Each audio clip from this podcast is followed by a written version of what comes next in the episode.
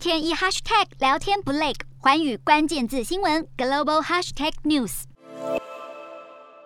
全球各大企业纷纷响应制裁俄罗斯的行动，乌克兰政府还特别点名麦当劳与可口可乐两家公司持续在俄罗斯境内营运，是不顾人道与和平的行为。乌克兰还呼吁所有西方公司都应该撤出俄罗斯。终于在压力之下，麦当劳在八号正式宣布暂时关闭俄罗斯境内全部八百五十家餐厅，暂停一切业务营运。不过将继续向六万两千名俄国员工支付薪资。专家认为，麦当劳的退出象征俄罗斯与世界分列的新时代，可口可乐也宣布将暂停在俄罗斯的业务，并发布声明表示与乌克兰同在。关闭俄罗斯店面的还有德国运动服饰大厂 Adidas。该公司宣布暂时关闭在俄罗斯的实体门市与网络商店服务。日本游戏大厂任天堂则在数位发行平台上宣布暂停俄罗斯境内的 Nintendo eShop 服务，玩家无法购买下载版游戏。据消息指出，该网站的结算公司已经停止处理俄罗斯货币卢布的交易。任天堂尚未决定何时恢复服务，仅表示会密切关注情况。